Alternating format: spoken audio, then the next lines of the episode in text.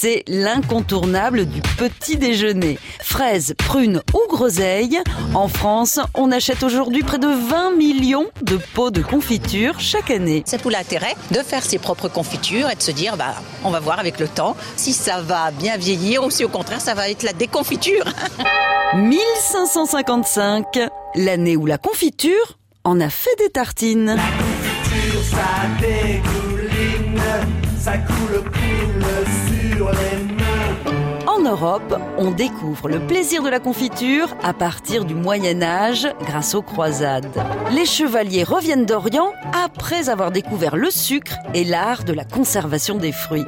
Mais le moment, cette douceur fruitée ne se vend que chez les apothicaires, la pharmacie de l'époque, car c'est un médicament. C'est donc en tant que médecin qu'en 1555, le célèbre Nostradamus rédige un traité sur les confitures. C'est encore pour des raisons de santé que le personnage gargantua de Rabelais termine toujours ses repas avec de la pâte de coin. C'est une révolution. Si vous faisiez des confitures, mère, les petits enfants, ils adorent ça.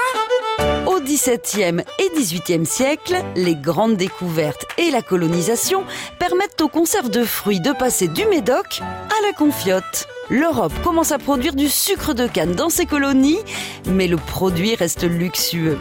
La confiture se démocratise en 1811 sous Napoléon grâce à la découverte de l'extraordinaire pouvoir sucrant de la betterave.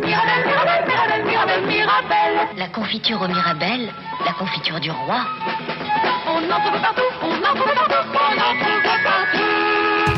L'entreprise Francis Mio, basée à Pau, fait partie des leaders de la confiture haut de gamme.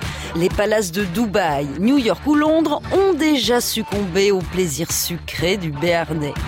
La réussite, c'est comme la confiture, plus on en a, plus on se régale. On n'arrête pas le progrès. La confiture, la ventre du roi, la confiture. Donnez-la moi, sacre bleu.